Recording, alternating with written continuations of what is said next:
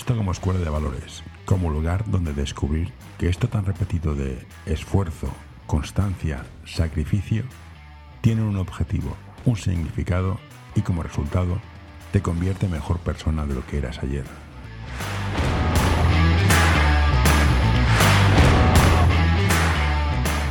Hola Leandro, gracias por uh, venirte aquí a tomar un café, aunque ya no se llama la máquina del café porque lo cambié por temas de marketing, o sea, no preguntéis más. Temas de marketing, que los de marketing son unos pandas, somos unos hijos de puta, hay que reconocerlo. Vamos a ir al infierno, somos los Little Satan Helpers, los pequeños perros de Satán, y vamos por el mundo haciendo el mal.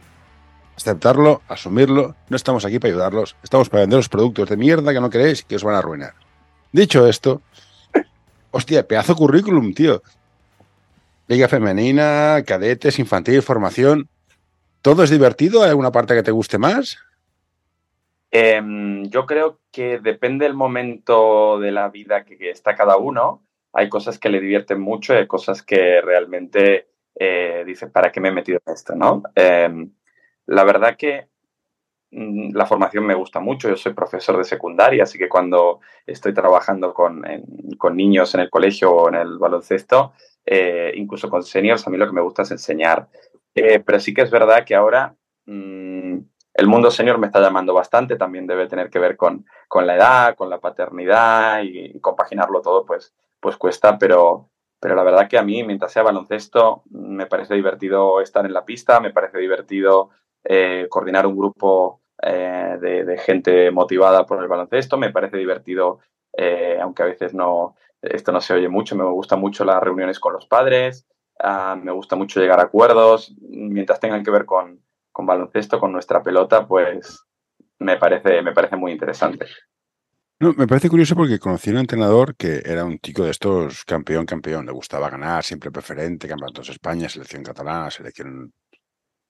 Y se, se hizo padre, bueno, se hizo padre. Estas cosas que pasan por la bio, biomecánica, y desde que es padre, ya el competir le gusta menos y dice, hostia, pues la formación, los niños pequeñitos, me empieza a gustar. No sé si tiene que ver la edad o es cada uno tiene un perfil y es el que es y no pasa nada.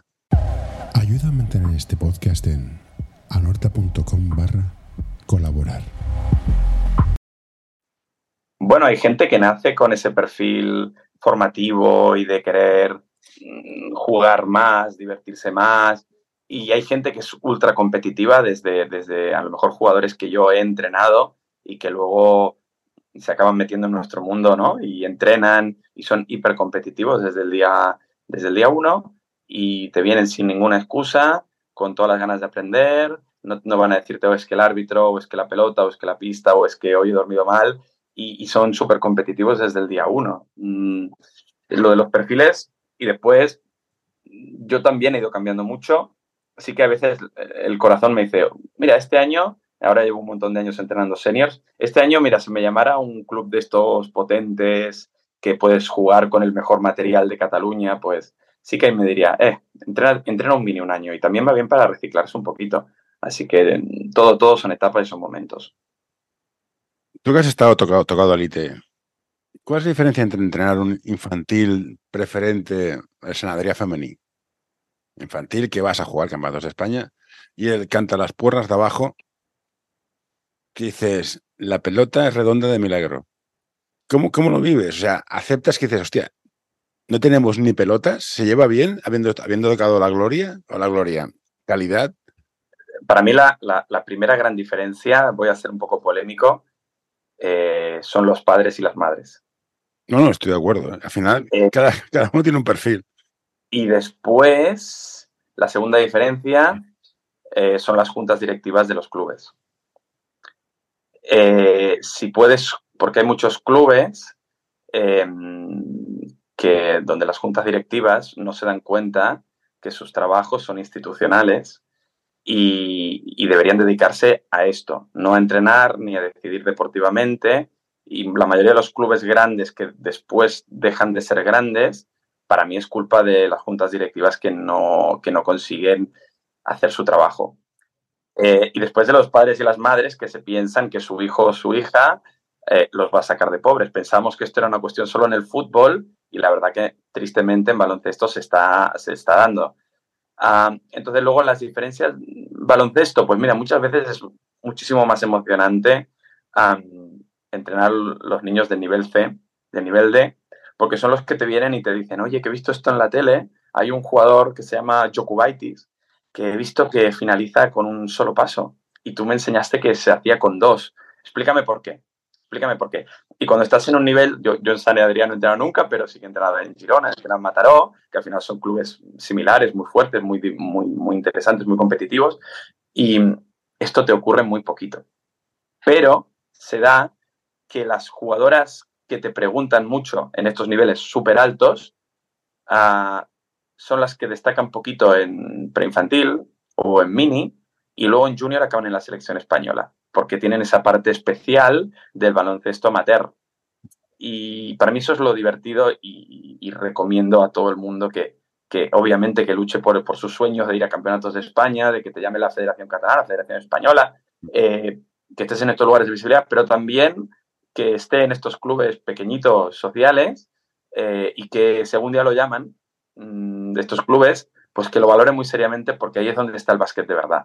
El básquet de verdad está en los patios de colegio, en las pistas llenas de tierra, en los pabellones que tienen dos paredes y no en los clubes donde eh, los directores técnicos te fichan 10 jugadoras, 10 jugadores por año y ese, mm, por más que eh, se hable de que, oh, la Federación Catalana, Selección Catalana y todo esto, el básquet de verdad son los, los equipos, los clubes de pueblo, de barrio o, los más humildes. Vale, espero no tengas prisa porque acabamos de abrir muchas opciones. No, no tengo prisa. La primera es, empezamos con el tema del básquet, que es que cada categoría, cada, cada categoría tiene unos mínimos o los mínimos van en función de cada niño. O sea, en infantil es saber hacer esto, en cadete esto, y o hay gente que no llega y no llega y ya está.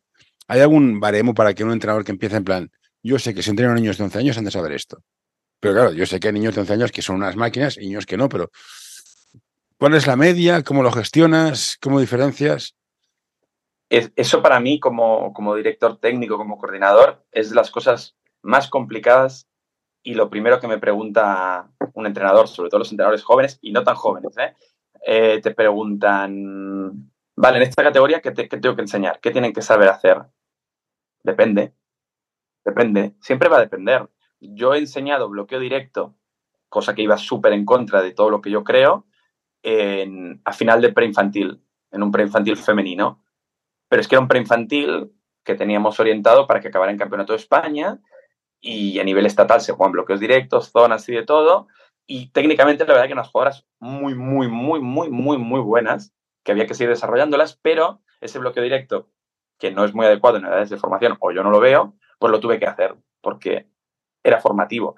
Pero después tienes preinfantiles y luego tienes el gran problema de cuando tienes tres niveles distintos en el equipo. Los tres niños que son muy buenos, eh, son muy determinantes en ese nivel, los tres que son un nivel medio y los tres que además no solo es el primer año que juegan, sino que además te vienen un día, porque un día van a hípica, el otro van a pintura y el tercero viene a básquet, y entonces tienes que jugar con eso y hay que ser muy hábil. Por eso te decía que el básquet de verdad está ahí, no cuando tienes a los 10 mejores de Cataluña o, las 5 mejores de España, que ahí ganas solo. ¿Qué haces? Es, muy y, y, en clubes donde solo tienes un entrenador, tienes tres entrenadores, bueno, pues puedo jugar al multinivel, pues es lo más difícil. Todavía yo no he conseguido descifrar qué hay que hacer. Yo creo que es interesante decirme, la verdad que no sé cómo hacerlo. Pues con mucha dedicación, mucha paciencia, mucha psicología, mucho hablar con los jugadores, mucho hacerle entender a los padres de los niños que son mejores, que, que tienen que adaptarse un poquito al nivel de abajo y a los de abajo que se pongan las pilas para llegar para arriba no soy muy fan de marcarle a los entrenadores en qué categoría hay que saber hacer cada cosa. Yo creo, cuando me lo preguntan, yo les digo, bueno, mira tu equipo porque todavía no lo has visto. Y cuando lleves unos días con ellos, sentémonos y veamos qué le falta este, qué le falta al otro, qué le falta tal, qué le falta cual, y vamos a incidir sobre esto. Pero me cuesta mucho decir, como yo ahora estoy en un club que, que vestimos de verde, ¿no? Pues yo les digo, haced el libro verde, pero hacedlo en el año entero y empezad el primer día, mirad qué tenéis y las, las planificaciones son para cambiarlas. Así que poco a poco no te puedo marcar. Obviamente, pues un mini tiene que saber votar con las dos manos, tiene que votar sin mirar a la pelota, que es súper importante, tienen que, que, saber finalizar con las dos manos dependiendo de los niveles de fuerza que tengan. Y ya sabemos que niños y niñas son distintos, hay niños que son más fuertes, menos fuertes, eso es muy genético. pero es que es súper difícil lo que has planteado. Yo no sabría darte una respuesta. Yo me, eh, cosas que digo que creo que es cierta, los padres son los que definen los equipos de élite. Porque es el que mi hijo es muy bueno y me lo llevo aquí a jugar. Será el número 12, pero estará ya. Hay una polémica entre pedagogos, psicólogos, magisterio, profesores y Paco que pasaba por allá que también tiene una opinión, porque aquí todo el mundo tenemos opiniones, sobre que si hay que competir o no hay que competir. Si los niños han de pelearse por un resultado, si el ganar es importante. Hablé con un profesor de la universidad, bueno, como me parecía muy listo, digo, es profesor de la universidad y me quedo tan ancho, que hasta los 12 no hacía falta competir. Yo no estoy muy de acuerdo, yo creo que competir es importante, entrenar para ganar es, lo, es el problema, pero ¿cómo hacemos que el juego siga siendo juego? Porque llega un momento que lo que es bueno se dará cuenta, en plan, me están pagando por esto. Pero ¿cómo no perder el jugar? Esto es un juego, no, no, tiene más. Sí, por supuesto. Eh, yo creo, es, un poco tópico, ¿no? Y el otro día alguien me lo decía estoy súper de acuerdo. Hay que formar para competir y hay que formar compitiendo y dentro de la competición se puede formar. A mí esas cosas de, ah, ahora que le estoy ganando de 50 solo jugamos con pases o solo jugamos con la izquierda, a mí me parece una tontería y una humillación para el rival. No, pero hay algo que yo siempre hago y mi hijo es pequeño, ¿no? Pero yo lo hago con, los niños que al final son casi como mis hijos y, y tengo muy claro qué voy a hacer con él, ¿no? Cuando acaba un partido, ojalá quiera jugar a básquet, pero juegue a lo que juegue, yo le voy a preguntar, ¿te lo has pasado bien? Yo sé que él me va a decir, ah, hemos perdido, ah, estoy enfadado. No, no, te lo has pasado bien. Y es lo que le digo a, los niños que tengo en el club o, a veces a los jugadores juniors, no importa, ¿te lo has pasado bien? O sea, has dado el máximo y al final te acaban diciendo, pues mira, la verdad que no he dado el máximo porque aquí me he quejado, aquí no me he tirado al suelo, aquí el entrenador me ha dicho que no he hecho esto, tal. Vale, pues incidamos en esto y eso es competir. Mm. Competir no es solo encararte con un contrario, que es lo que se está viendo ahora, o, ir a, dar palos, o lo que te decía antes, ¿no? Ah, hemos ganado 50. Eso no es competir. Porque muchos jugadores, yo el año pasado en un senior de Copa Cataluña, eh, que es una categoría muy intermedia, tenía cinco tíos que habían jugado en Barça o en Peña. Y ahora estaban pagando cuota por jugar. O sea, ganar de 50 en infantil no significa nada. Significa que tu padre o tu madre se flipen y el año que viene te viene alguien a venderte una moto y acabar jugando un minuto y, no disfrutando del baloncesto. La mayoría de jugadores de Barça y de Peña, cuando son seniors, no juegan. No, juegan. Muchos lo dejan. de No juegan. Entonces, mm, para mí, formar para competir y formar compitiendo. Yo a mis entrenadores este año les he dicho en la reunión y, se han, han, flipado un poco. Yo les decía, cuando los minis hayan perdido 35, el lunes tienen que saber que hay algo que no se ha hecho bien, porque se ha perdido 35. No los vamos a matar, pero no pueden venir aquí a jiji jaja, qué divertido, esto es un campus. No, van a saber y se les va a hacer saber que algo se ha hecho mal y vamos a trabajar para mejorarlo. Y vamos a trabajar significa formar y mejorarlo significa competir. Se puede compaginar las dos cosas y los niños pueden ser súper felices con esto. ¿Y cómo educas a un niño? O sea, ¿cómo lo entrenas? Y ahora, que eres padre, ¿cuántas veces repites algo para que tu hijo te haga caso? Y la frase que a mí me gustaba mucho, me decía mi hermano, es que me decía, no entiendo cómo no puedes entenderlo. de lo que yo pienso a lo que traduzco, verbalizo, escucha, procesa, interioriza y hace, dices, no tiene nada que ver. ¿Cómo consigues adecuar tu mensaje al cerebro del niño para que él procese exactamente lo que tú... Es, ¿cómo, te ajustas? Te pongo un ejemplo. El otro día estábamos haciendo el entreno de tecnificación porque hay que mejorar mucho la técnica. Y a uno le dijimos, mira, vamos a hacer el, bote pocket. Me miró con cara de, ¿qué cojones me estás diciendo el bote pocket de los huevos? Me va a decir, vale, pues para, para, para, para. Pues haces esto. dices, vale. ¿Cómo traducimos? Porque damos por supuesto muchas cosas. Aquí, más, yo, yo pensé en tres cosas, ¿vale? Lo primero es, primero de carrera y todos los cursos de la FEDE te dicen, y es, para mí, yo estoy, estoy muy en contra de muchas cosas de los cursos de la FEDE eh, y, muchísimas cosas de mi carrera que no me han servido para un pepino. Pero en eso estoy muy de acuerdo. Y es, no es lo que tú dices, sino lo que el otro entiende. No es lo que tú dices, sino lo que el otro entiende. Y creo que tenemos que mejorar muchísimo en comunicación. Todos los entrenadores, todos, todos, todos. tenemos que, que, formarnos mucho en esto. Hay muchísima formación en Internet de entrenadores profesionales que comunican súper bien en fútbol, en básquet. Los americanos saben un montón de comunicación, comunican, para mí comunican mejor que, que el baloncesto. Eh, después, otra cosa que, que comentabas es, y, y, lo mezclabas con el tema de la paternidad, yo a mi hijo que tiene cuatro años le tengo que repetir las cosas a veces siete, ocho veces, pero se las acabo haciendo entender. Y le hablo igual a él que les hablo a los niños en el cole, que a veces a algún padre no le gusta, pero yo siempre les digo que les, les los trato como si fueran mi hijo, con lo cual es la garantía de que los voy a cuidar. Y a, en el básquet también. Y al final, lo digo con la comunicación. Mm, no es lo que tú le digas, sino lo que le entienda y después que el mensaje llegue claro y que el niño entienda por qué se le está diciendo. Entonces al final el niño acaba haciéndote más caso a ti como entrenador que a sus padres, porque el entrenador es el entrenador si lo orientamos bien debería ser fantástico, porque el entrenador y el profesor serían el mejor apoyo para, para, para, nosotros los padres, que eso me preocupa.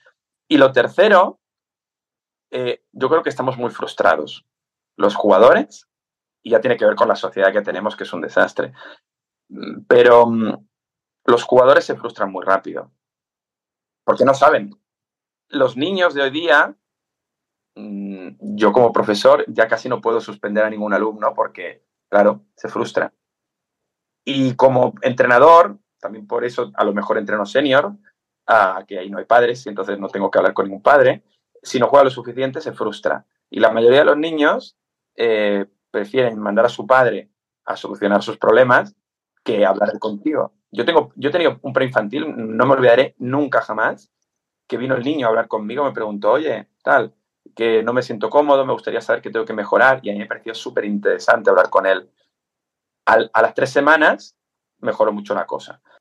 A los dos o tres meses se volvió a volvimos a tener un poco de conflicto. Era un niño con una familia un poco desestructurada, e, económicamente de los nivel más top que entrenados, o sea, no una cuestión cultural ni económica, sino que era una familia complicada. Y ahí vino el padre a decirme todo, que yo tenía 20 años y no se solucionan bien esas cosas. Y salió muy mal, salió muy mal. Entonces, como los niños no se pueden frustrar y los padres actúan de ciertas maneras, y también tenemos entrenadores muy jóvenes que no se saben frustrar y también mmm, entran en conflicto muy rápido, todo explota. Entonces, yo creo que estos tres puntos de la comunicación es algo que yo intento en el club donde estoy como director técnico trabajar muchísimo porque si mejoramos la comunicación al final los entrenadores quieren que todo funcione bien, el director técnico ya ni te cuento, la junta directiva por supuesto y los padres por más por mejor o peor que hagamos las cosas, siempre queremos lo mejor para nuestros hijos. Así que el, si mejoramos la comunicación, yo creo que estos temas mejorarían. Ya, pero mucho. aquí entramos, yo te compro la comunicación, estoy en marketing, pero Ajá. hay una escala de valores que hay que respetar. Mm. Y también partimos de esta base. Y es complicado gestionar. Yo te puedo comunicar muy bien, en plan, mira, hoy no juegas porque no has venido a entrenar. Pero mm. si él lo entiende, si él me saca el argumento de es que yo pago igual que el resto y he de jugar lo mismo, que es un argumento que saca mucho, y dices, estamos hablando de dos idiomas distintos. Aquí, aquí va a haber un conflicto y ya puedo comunicar lo que quieras, que tengo que cambiarte una estructura de valores. Y eso es muy difícil. Mm. Y si encima tienes un padre de 50 años que viene de vuelta de todo y un entrenador de 19, hostia. Mm. Es difícil. Ahí, los, ahí lo que entra en juego es la seriedad que tú le quieras dar a tu club o, o no. Si tú estás ahí por las cuotas, que hay muchos clubs que funcionan así, mmm, seguramente el padre va a acabar imponiéndose. Si tú tienes un club donde la junta directiva no quiere conflictos, que los hay muchos, uh, se va a imponer el padre y la cosa no va a acabar bien. Yo tengo la gran suerte de que estoy en, como director técnico en un club donde la junta directiva se implica al 100% y además me dan libertad al 100%. Entonces, con los dos conflictos intensos eh, que hemos tenido este año, ahora hay un tercero en marcha que voy a solucionar esta tarde. Dos, los dos que hemos tenido se han solucionado, uno con una salida que yo estoy encantado de cómo, cómo ha sido, y otro de un jugador que, que el niño se, acaba imponiendo, se ha acabado imponiendo a su padre y, y se, ha se, ha alineado más el niño con el club que el padre y se ha solucionado porque lo hemos afrontado. Y el tercero no sé cómo va a salir.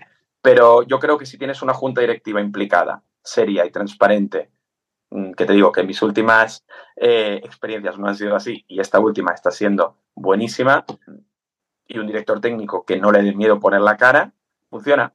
Sea, se ha demostrado que funciona. Problemas van a haber siempre. Sí, pero ¿cómo enseñas?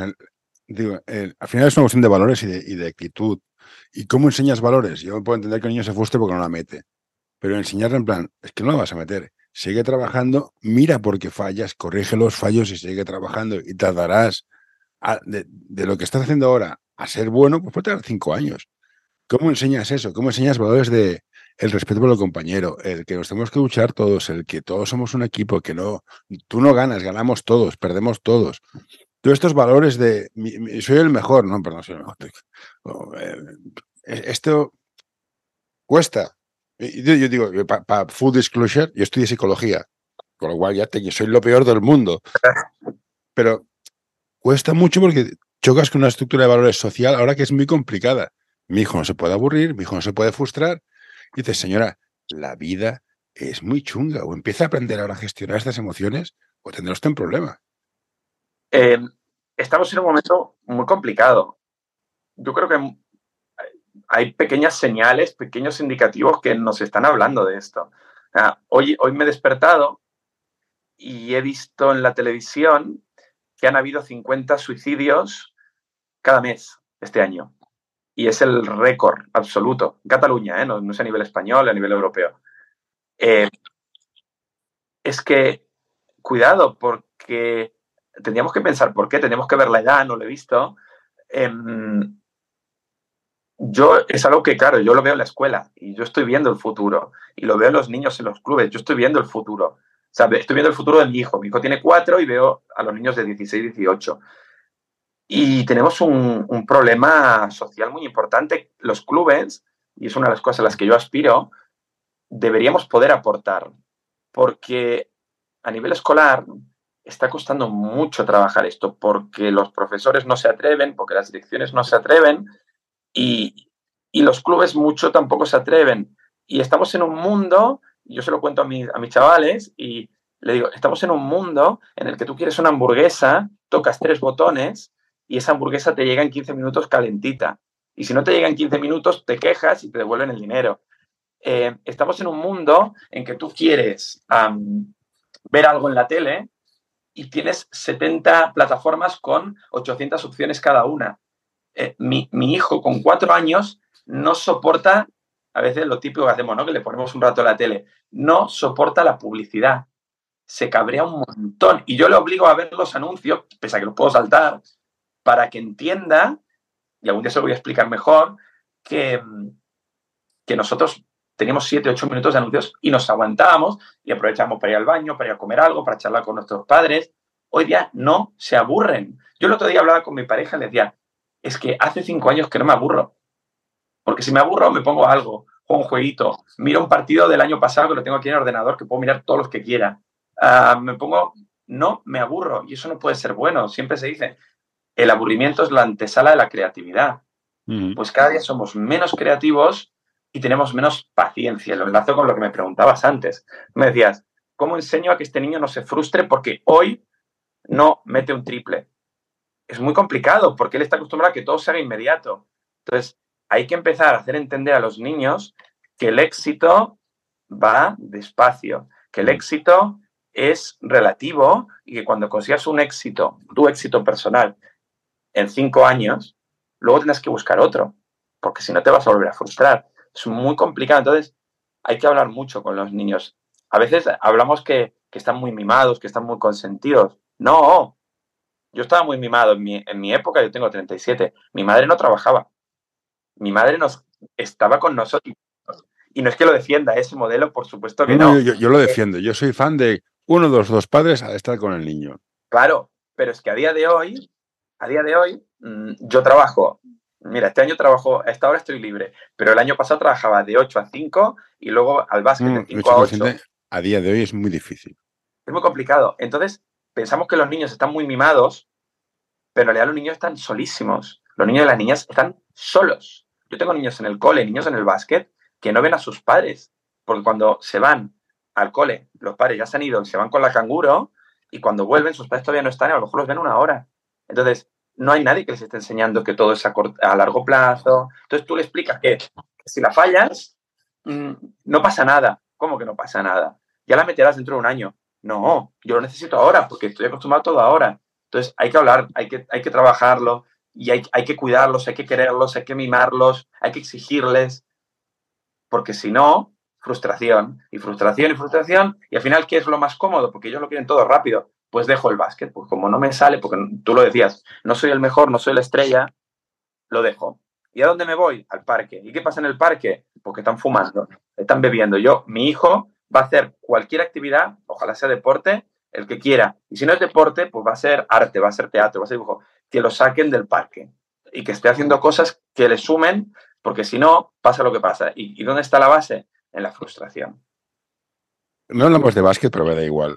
Eh, ¿Y no crees que esto debería ser apoyado por la sociedad? O sea, hablamos todo de eh, jugar a básquet es caro. Yo no sé cuánto se paga, pero aquí un club que juega en federación, la media de cuotas son 50 euros. Para algunas familias es una pasta indecente. No hay pistas. ¿No crees que haría falta de administración se implicara en plan, sois un servicio social? O sea, conseguís que los 700 niños de vuestro club no estén en el parque fumando, bebiendo cerveza. Están haciendo algo, más allá de estar mirando el sol. ¿Lo ves difícil? Estamos más por la campaña de marketing. No, haz deporte, pero no me pidas dinero. Que es lo que estamos haciendo ahora, básicamente. Bueno, yo soy muy fan de la teoría de la conspiración. Y yo oh, creo. Oh, oh. Podemos cambiar de tema ahora mismo. Yo soy yo. Claro, claro. Esto, esto lo veía en mi peli favorita. Yo soy de Coach Carter y hay muchas cosas. Normalmente este año no he tenido ni tiempo, pero cada pretemporada me la miro para entrar motivado. Y, vamos a, suicidio, venga arriba abajo. Pero él, les dice en un momento, ¿no? dice, este sistema está preparado para que fracaséis.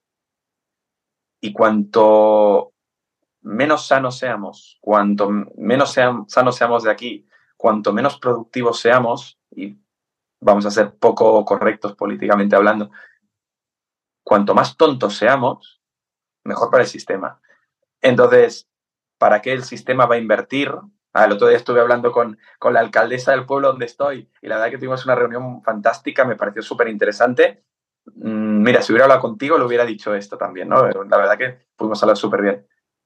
No se apuesta por el deporte, se, aporta, se apuesta por, por instalaciones, por tal, pero la juventud no tiene, no se le ayuda, pero ni en deporte, ni en la escuela, ni, ni, en valores. También imagino, claro, si algún día me tocara a mí estar ahí arriba, diría, este, este cabrón que, me está diciendo, ¿no? Pues no debe haber dinero. Y yo lo entiendo. Y cuando no hay dinero, pues se apuesta por esto, por lo otro, por lo cual y por lo cual. Mm, también en, en, este país en el que estamos se pagan cosas que son absolutamente arcaicas y ahora alguien a lo mejor me va a criticar, ¿no? Pero sí, sí, yo, si entramos en este punto cambiamos ya mucho de tema, ¿eh? yo si me meto la puedo soltar muy, muy bestia. Es que tenemos un señor eh, que es el rey de España que está cobrando por hacer nada, mientras que tenemos niños que no comen. Coño, hazlo obligatorio. La comida va integrada, la pagamos todos. Claro. Ya está, y los niños que no pueden comer, que van tarde, la comida va integrada y se asume como un coste del Estado, igual que se asumen las Sí, sí, no, no.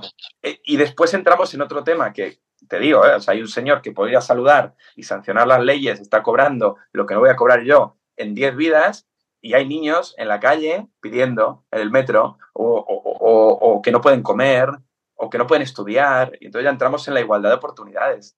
Nunca, no existen. Es mentira. Yo se lo digo a mis alumnos. Es mentira. Es mentira. Un niño de Sarriá siempre va a tener más oportunidades que un niño del barrio donde yo trabajo, en el Clot. Siempre, o que yo, siempre, es, así. entonces, con el deporte pasa lo mismo. Pero yo me quejo, yo, eso no lo discuto. El mundo es así, no es justo. El león comerá más que, un mapache. Lo que me quejo es que no tengamos herramientas para los que sí tienen las ganas, el talento y la capacidad de trabajar lleguen. Que es lo que me indigno. hablamos de educación. Yo estoy en un barrio muy, muy, muy chungo. Aquí no hay cojones de llevar un, niño a colegio público. ¿Por qué no? ¿Por qué no? Porque es que es tirar, es arruinar el futuro. Y a eso yo, sí que me indigno. pon recursos. Es que es caro, sí. Hay cosas que son fundamentales en este mundo. Es la justicia, hay que tener medios y una sentencia se en un año. La educación, que es el futuro, y la sanidad, para que estar, estar vivos está bien. Esto es lo básico. A mí, el resto, yo soy muy liberal, estoy años luz de cualquier teoría socialista, pero bueno, lo básico estar financiado por todos, porque es un bien común, es no es egoísmo, no soy buena persona, es, puro egoísmo. Cuanta más gente lista, preparada se forme, mejor me va a ir a mí. Pues, pues ahí, ahí, ahí es donde voy. Eh, el deporte te da valores, te da salud. Cuantos más niños y niñas deportistas, de hecho, hay estudios que dicen que los niños y niñas en edad adolescente que hacen deporte lo mantienen, esos hábitos los mantienen durante la edad adulta. Y hay un montonazo de, estudios que dicen esto. Y si además, te voy a ir más lejos, pasas de generación, los niños que tienen padres y madres que han hecho deporte durante la adolescencia, por tanto, lo llevan a la edad adulta, lo consiguen también y lo consiguen alargar durante más tiempo. Si tú consigues esto, gastas muchísimo menos en sanidad y si gastas muchísimo menos en sanidad, puedes dedicar todo ese dinero a muchísimas otras cosas. Por ejemplo, a subvencionar deporte. A subvencionar deporte. Y ahí estaríamos hablando de igualdad de oportunidades. Pero, y antes decías, decías algo así como, ¿por qué a la gente que trabaja mucho, que se esfuerza, qué tal, no le llegan esas oportunidades? Solo te va a llegar la oportunidad si al gobierno de turno le interesa. Y eso se llama Federación Española.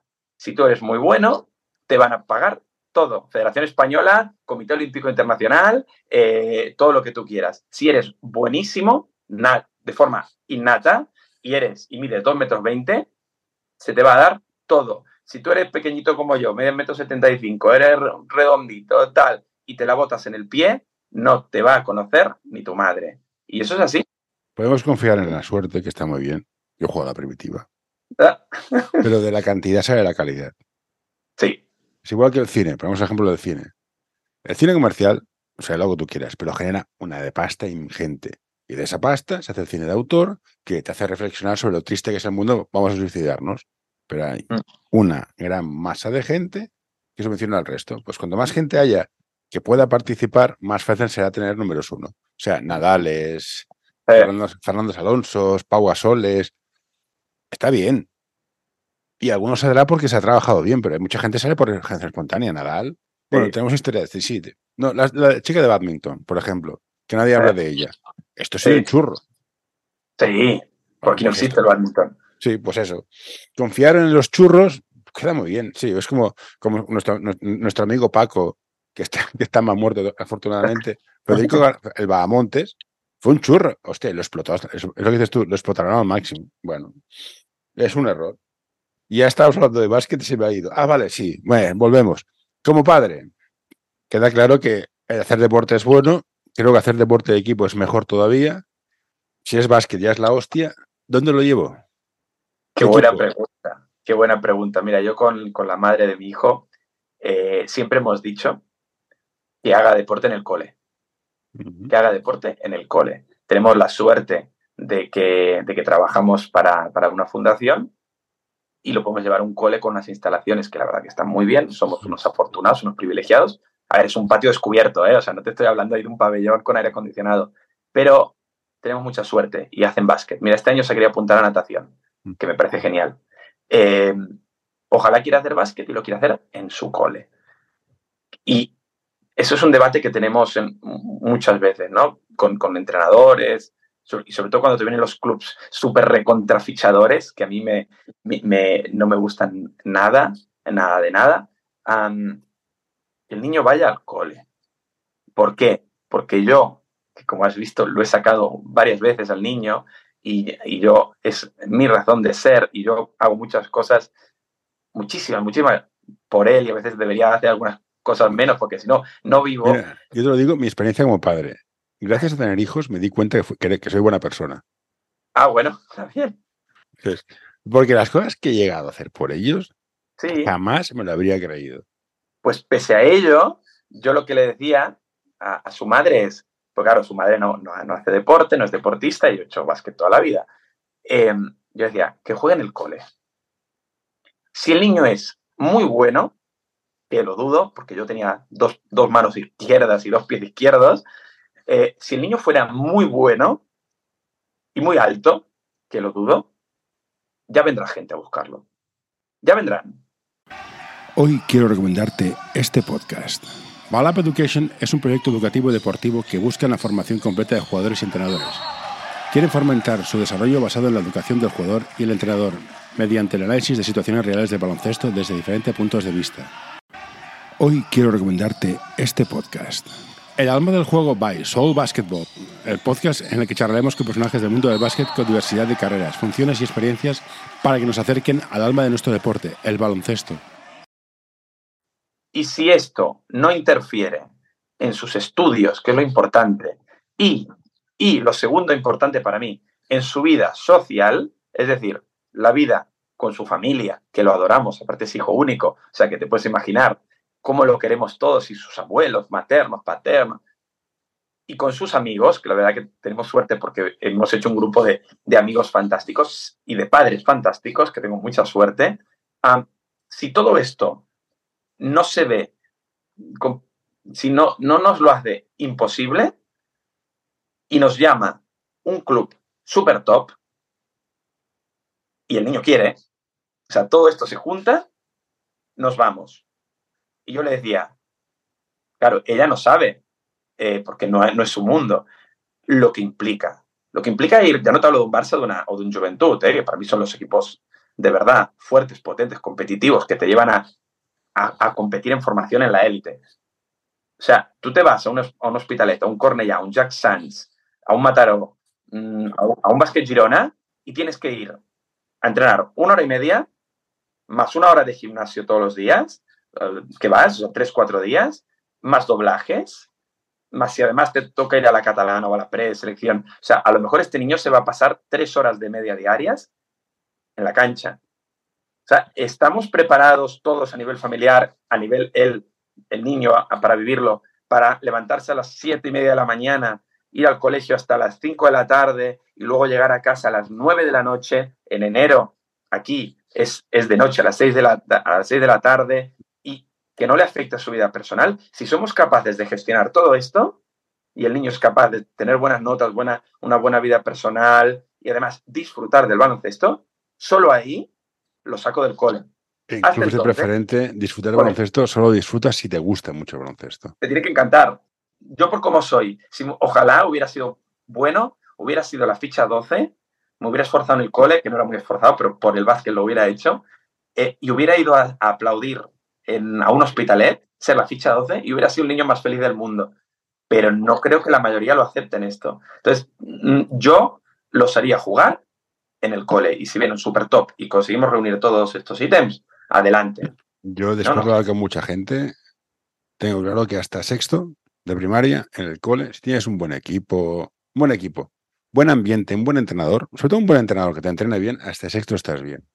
Sí. Estás en el cole, sales de estudiar, pam, pam, en la biblioteca, luego sabes. Perfecto. A partir de sexto, bueno, puedes explorar opciones. Yo, yo la época que más me he divertido era cuando estábamos en Conseller Escolar. Nos pegamos unas paridas del 15 y me hacía unas risas con los padres del cole, porque éramos, éramos un, equipo mixto, porque éramos muy pocos. Me lo pasé teta. Hubo un año que se desmontó hasta sexto de primaria. Yo os hubiera mantenido ahí. Y después de hablar con gente que ha llegado preferente y ha jugado en, en Juventud y Barças, hostia, el esfuerzo es muy alto, ¿eh? muy, muy, muy alto. Y te genera muchas dudas y la presión es muy alta y te cortan y, y el trato, claro, yo hablo con gente que tiene, tiene una edad. Hace 30 años el trato a los niños era durísimo. ¿eh? Sí. Yo no sé ahora si será lo mismo, pero te ha de gustar mucho y te cortan porque sí, no te llaman. La pregunta es ¿para qué? ¿Con, ¿Con, qué objetivo? Yo, en mi caso personal, lo que digo es, lo que yo digo es, si se da todo esto, te llama Barça, te llama Peña, en, masculino o en, femenino. Te llama Barça o te llama Girona, tendría que reunirse todo esto y además te tendrías que convertir como padre en, un taxista y saber que, o sea, y yo lo digo siempre, si mi hijo es la bomba, yo dejaré la mayoría de las cosas del baloncesto que hago para seguirlo a él y disfrutar el baloncesto desde otro punto de vista, que es el de padre que va a ver a su hijo estar al nivel más alto que puede jugar. Pero es que tienen que ser estos dos equipos que te he dicho en masculino y estos dos equipos que he dicho en femenino. Para todo lo demás, está el cole o está un super club formativo competitivo, como tú estás diciendo ahora, el SESE, ¿no? Es un club con una historia fantástica, con mucha competición, con muchísimas Eh, eh, cosas. es- es el nivel de exigencia, pues está al lado de tu casa. O sea, estaría Pues sí, no, eh, no, y, Pues fui al- y- fuimos al SESE porque está lo de casa. Yo soy muy Pues vago. yo-. Y quien dice el SESE te dice, no sé, me lo invento, por decir otros nombres. El, el- la Unión Esportiva Sant Cugat, Mm. eh, eh, Sardañola, sí, sí, lo que sea, sí, sí. Sardañola no. eh, No, sí, pero algunos- bueno, bueno, pues igual, si vives allá, otra cosa que tengas un historial con ellos. Sardañola no, yo Sardañola no. no, Bueno, pero es vale. igual, es una cuestión personal. Pero bueno, que, que clubes que puedan estar bien. Entonces, pero pero ya es que está. es eso, Leandro. Que Y si no me equivoco, deben haber que 60 equipos por año. Hay categorías para todo. Tienes preferente A, preferente B, Inter, nivel A, nivel A1, A2, B1, B2, Eh. C1, C2, D1, D2. Hay clubs, en mi barrio hay clubs de nivel D. Y vas allá y te haces unas risas. Claro, claro, por supuesto. No, no, pero es que yo, te- yo tengo un, un conflicto con, con las categorías. O sea, yo estoy en un club como director técnico. ¿ves? Y, no te digo el nombre para no nombrar al otro club. Tengo un club que cruzas la autopista y te lo encuentras. Y es un club hecho por el 80% jugadores fichados o más. Y cada año, tanto en niños como en niñas, te los llaman y les ofrecen una categoría superior. Te llaman niños de 8 años, te llaman niños de 9 años, te desmontan un equipo entero y les da igual. La catalana se lava las manos. Que me da igual, que me da igual, porque al final yo sé qué club quiero tener, lo que hablamos de los valores, yo respeto a los que solo saben fichar y, yo no creo que sea el mejor club formativo del mundo, pero le intento poner la mejor energía que tengo, ¿no? Entonces, yo cuando hablo con los padres les digo, les digo, ¿para qué te vas? O porque se va, el año pasado se fueron siete, ¿vale? Pero nos hemos quedado 130 y pico. Ah, es que nos, nos dicen que hay una categoría más y que entonces nos van a ver otros clubes y tal. Digo, pero tú, ¿quieres que tu hijo sea profesional? No, porque es un mundo de mierda. Te lo dicen así. Entonces, ¿para qué te lo llevas? Bueno, tal, y no te acaban de argumentar. Entonces, mm, lo de las categorías es muy relativo. Yo, yo pongo el caso muchas veces de, de Abrines. Abrines jugó en escolar un montón de años. No sabía. Eh, él, él- no me acuerdo, era en Godella. Él jugó en escolar un montón de años. Creo que en Junior se fue a Unicaja. Pues puede ser, no lo sé. No, tengo el dato. Hay, unos cuantos, creo que también. Hay muchos mallorquines. Grimao, que- Grimao jugaba en categoría en, en B, creo que jugaba en A o en B. Group Barnes, jugaba en Group Barnes, se cambió muy tarde.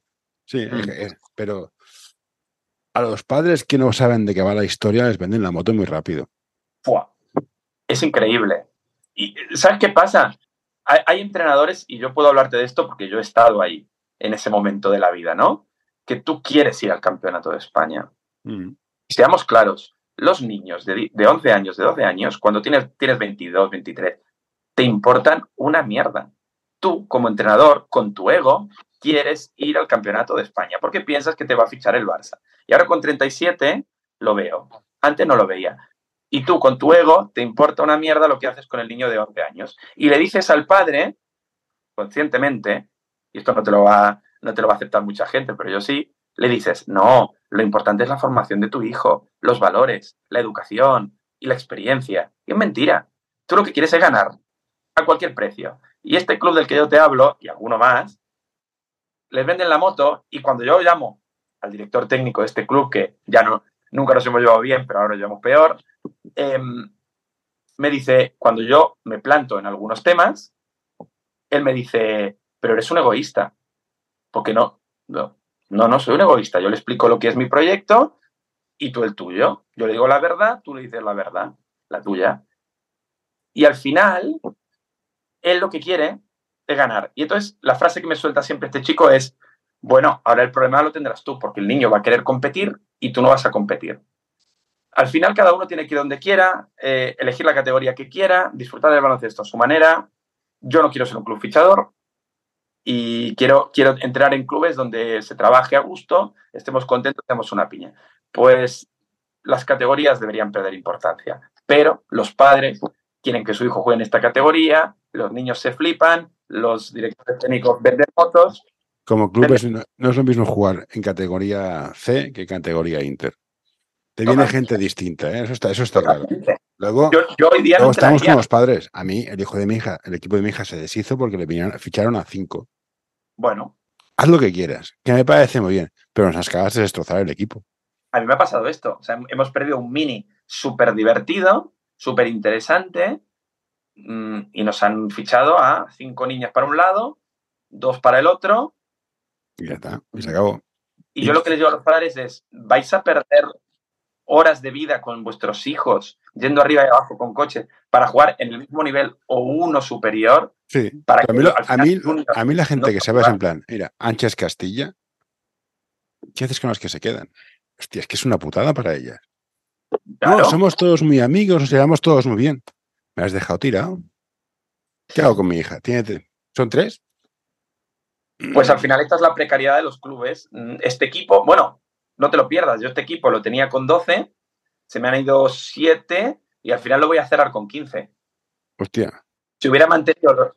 Si consigues tener el nivel de los jugadores que se ha parecido, vale. Si, consigues, si, lo, llenas con, cosas, al final es, casi peor la solución. ¿Sabes qué me pone contento? Que 15 niñas del pueblo van a jugar a básquet. Ah, no, eso sí, está, está genial. ¿Qué me hubiera puesto más contento? Que en lugar de irse 7, se hubieran ido una, que para mí una estaba justificado porque tenía que, dar un paso más, porque era una niña de metro ochenta en mini, con unos padres gigantes, y se tenía que ir. No, no, es, que es cierto, hay gente que se tiene que ir porque no le puedes dar más.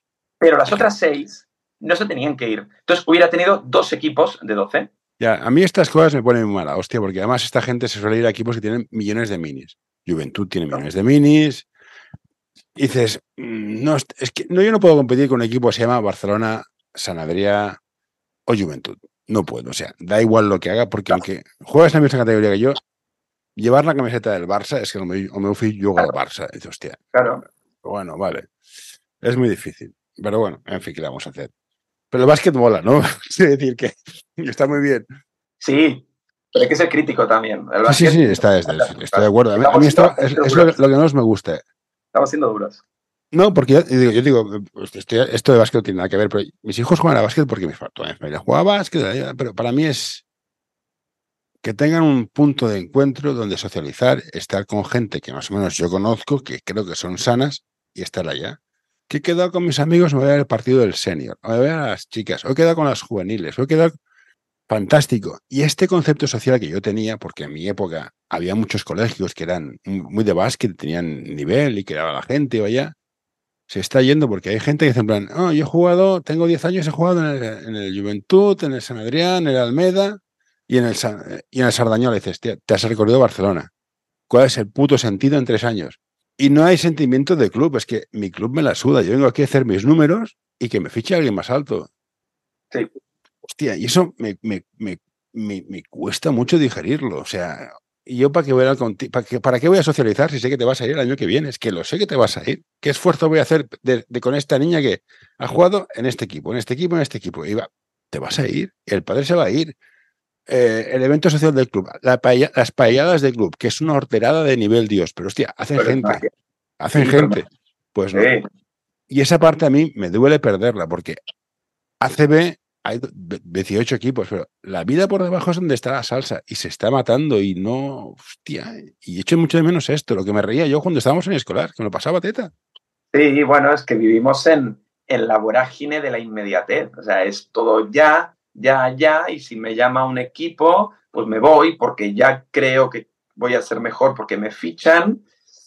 Mm, después cuando te llaman a alguna niña de 10 años, un niño de 10 años, si lo han, lo han llamado, pero les dice que no y se queda, también tienes que gestionar su ego, que ha crecido un 300% sin haber hecho nada, solo ha recibido una llamada. Es que tenemos un código ético de la Federación Catalana, hostia, creo que es como escucha alguien, esto no me van a llamar nunca, ¿eh? pero eh, que es una chorrada. Es una mierda, o sea, yo estoy en una, zona donde hay un club fichador y es y ficha, ¿eh? o sea. Es una chorrada, porque solo me tienen que enviar un mail para avisarme. Entonces, eh, esto es una realidad. Van al PDP. Yo este año en el club donde estoy he prohibido que vayan niños al PDP, porque este año hemos enviado, que hemos enviado 4, 8 al PDP, pues 7 nos los han fichado. Y el octavo se ha querido quedar, porque el padre ha priorizado el pedazo de club social fantástico que tenemos.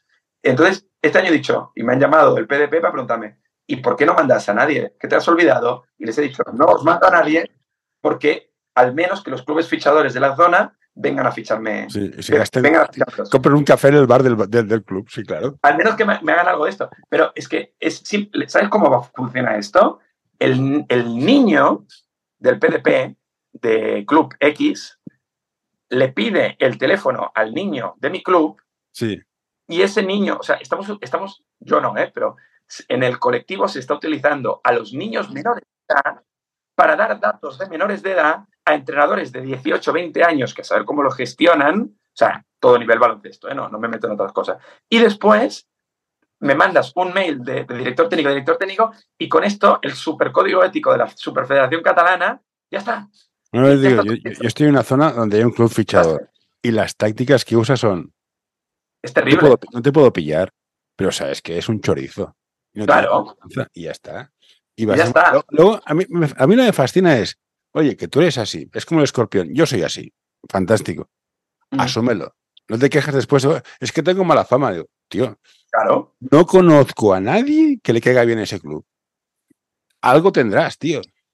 Bueno, pero eso cuando tengan mi edad o un poco más, no. van atrás y dirán, pues, pues mira, la verdad, mm, esto no está bien, pero como... Pero renta, o sea, les sirve, nadie les va a decir nada, la multa, o sea, sacan de, de, aquí 100 euros, 100 euros por niño, ponme 10, ponme 10, si voy sobrado. Y no, bueno, dice nada y están todos arriba, pues, pues ya está. eso, es, algo que yo hablaba con un, con un, con un cargo de la catalana. Le decía, ¿Sabes cómo se arregla esto? Derechos de formación. ¿Tú de verdad quieres invertir en ese niño mil euros por año? Este niño lo he tenido cuatro años. Hmm. Si este niño se quiere ir, o la familia, o el club, o entre los dos, o me da igual de dónde, tienen que abonar mil euros por año hasta una edad, yo que sé, me lo invento. Y a partir de los hasta cadete, va. Bueno, ponemos, ponemos junior, va. Primer año de junior. A, la edad que tú quieras, ¿no? Eh, a, la que se, a la que lo voten los clubes, me lo invento. Ponle a los 12. Pues a partir de los 12, los derechos de formación se reducen a 100 euros por año. ¿Tú quieres invertir de verdad? ¿De verdad este niño vale la pena? ¿De verdad vale la pena este niño? pues págalo. El problema es que cuando lo pagas, ese niño va a sufrir mucho. Ah, esto, esto es donde te salta. Ah, bueno, antes de que me acabe, se acabe la, hora, que llevo aquí una hora contigo, tengo aquí una cosa buena, que eres CEO de una empresa eh, tenemos una, empresa con un socio mm. que, somos amigos de hace muchos años. Nos dedicamos a la, a la, a la tecnificación y a la formación integral de deportistas. ¡Ajá! Te he pillado. Tecnificación. Aquí, aquí, aquí te quiero Los niños ahora son muy buenos. Hacen Pocket Pass, Pocket no sé qué, Pocket Money. Hacen de todo. Aparte de tu empresa, me parece muy bien que la gente tecnifique. ¿eh? Estoy, estoy haciendo un poco de broma. ¿Cómo enseñamos a la gente a jugar sin balón? Uf. Ah, ah, ah. Es un gran tema. Mira, yo, este año el, senior que estoy entrenando en, Copa Cataluña, eh, la verdad que me ha sorprendido porque yo en senior no lo veo esto.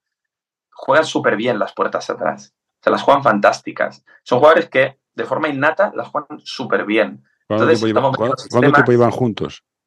Eh, muchos años. Muchos años. Este año se ha, roto el equipo porque la verdad que, bueno, es esto, hasta el senior, ¿eh? haces una muy buena temporada y se te van siete tíos, porque hacen muy buena temporada y se van, ¿no? Y hemos hecho un equipo nuevo prácticamente eh, de seniors, ¿eh? Y, lo juegan muy bien, llevan muchos años jugando juntos y tenemos un par de movimientos de puertas atrás y, las ponemos más porque les gusta. Es que jugar sin balón es complicadísimo, complicadísimo. O sea, tú intentas jugar bloqueo directo lateral con, un, con el jugador de, de lado fuerte que suba a reemplazar y, no suben, se quedan en las esquinas. Pero tú ves a CB, pasa igual. O sea, no se mueven sin pelota. Se mueven sin pelota el Rudy Fernández de turno para pegarse un mate a Liu. Pero no se mueven. cuesta em, mucho, cuesta mucho. Cuesta un montón. Y siguiendo con el tema de tecnificación, ¿qué crees que es lo más importante para que un niño juegue a básquet? ¿Meterla? ¿Saber pasarla? ¿Saber votar? ¿Saber leer? El, recurso más importante, esa es una, es una de las preguntas claves Es que para mí todos los recursos son muy importantes. Es que es fácil, ¿no? La respuesta. Em, si tuviera que quedarme con uno, yo creo que driblamos muy mal, votamos muy mal. El, recurso que menos se trabaja es el pase. Eso lo tengo clarísimo, clarísimo. Y eso te lleva al juego sin balón que hablabas antes, ¿no? Pero ah, si vemos a los americanos, los americanos votan muy bien y sin mirar el balón y muy rápido. O sea, los calentamientos de los americanos, si ves un partido de NBA, yo no he ido nunca, ¿eh? tengo ganas, pero siempre hacen, hacen dribbling. Yo, solo veo porque como en los veranos con, con el 100% jugado, con la, con la, con la empresa de tecnificación que tenemos, jugamos contra universidades americanas. ¿no? Este, ahora hemos jugado con Yukon, que son campeones de, de NCA 1, y los ves calentar. Primero que los, los staff de ellos son espectaculares, son 15 personas para 12 jugadores.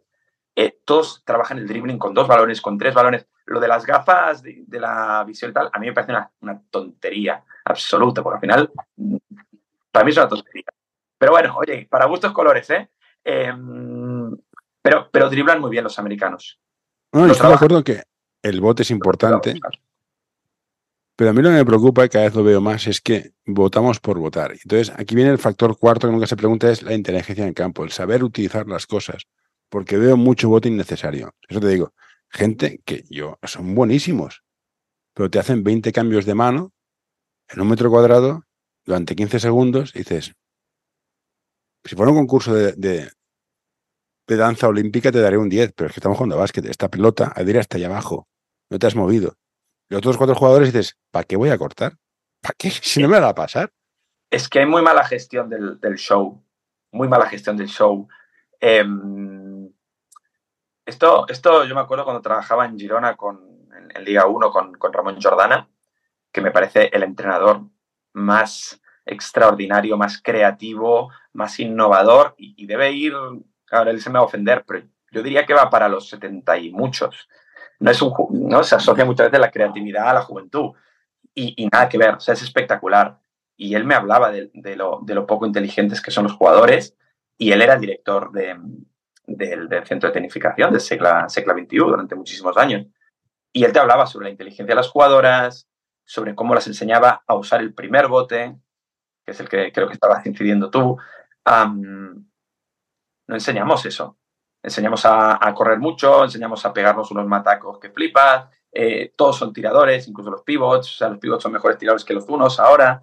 Em, pero sobre la táctica individual, es decir, trabajamos técnica individual, trabajamos táctica colectiva, no trabajamos táctica individual.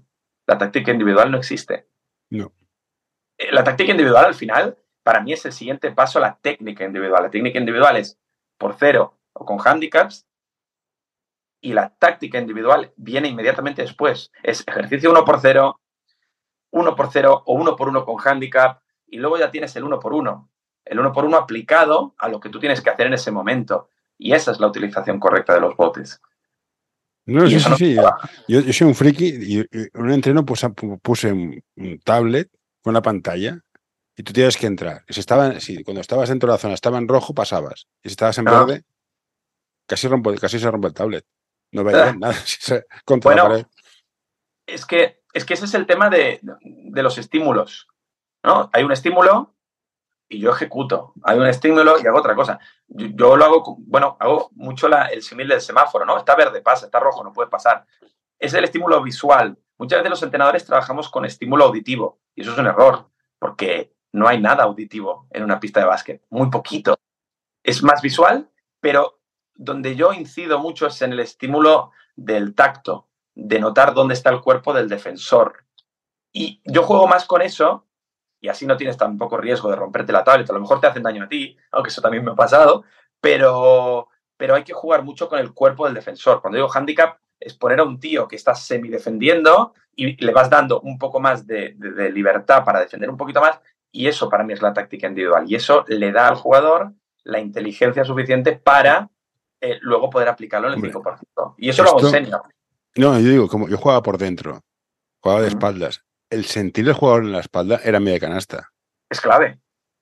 Si tú sabías dónde estaba defendiendo, dices, mira, está aquí, sabes dónde tienes que ir. Eso es fundamental. Ahora vamos muy a piñón. Envíanos tus sugerencias a info.norta.com o en nuestras redes sociales. Sí, ahora no importa. Ahora es muchas cosas y mal hechas. Cuando yo creo que deberíamos saber hacer pocas cosas muy bien hechas. Los, nadadores, por ejemplo, se tiran horas haciendo lo mismo, porque van a décimas, son muy exigentes. Los ciclistas igual. Eh, un montón de deportes son así. Pues nosotros, al final, dime un jugador que sepa hacer 10 cosas súper bien. Es que ni Michael Jordan. No. Bueno, Ni Larry Michael Jordan. que hacía, hacía tres cosas. Ni, ni, ni, ni- el Curry, ni Navarro, ni Mirotic, ni ni- nadie. ¿eh? Los No, buenos. Ca- Curry tira muy bien. O sea, tiene un tiro, Claro. hace lo que quiere. Eso es, eso es- eso Claro. es una máquina. tres, cuatro, cinco, seis cosas muy bien hechas. Y luego hay otras cosas. Navarro ha ido mejorando, mejoró mucho con los años. Yo me acuerdo del primer Navarro que no la pasaba ni a tiros. No, Y Me acuerdo de la entrevista que hicieron a Ito, en plan, es que Navarro jugaba de dos porque de base lo, no sabía pasar. lo ponimos de dos. pues, pues ahí lo tienes, ¿no? Pues, pues eso, hay cosas que se van adquiriendo con el tiempo, pero tres cosas muy bien hechas, cuatro, cinco, las que sean, antes que ir a piñón, como dices tú. Bueno, eh, no voy a seguir porque si ya una hora y te voy a hacer croquetas de jamón para mis hijos, también te lo digo. Me ha encantado, no te vayas, voy a poner aquí el botón de parar de grabar y, y seguimos off topic. Eh, muchas bien. gracias, me ha encantado. Eh, no hemos hablado casi nada de básquet, o sí, no tengo ni idea, pero no me ha pasado teta. Un placer, cuídate y que disfrutes jugando a básquet. Muchísimas gracias, ¿no? Y muchas gracias también por invitarme y la verdad que yo me lo he pasado súper bien y, y- y pudiendo hablar de cosas personales, porque al final el básquet tiene mucho de personal y, también de poder intercambiar contigo. Perfecto, venga, pues cuídate.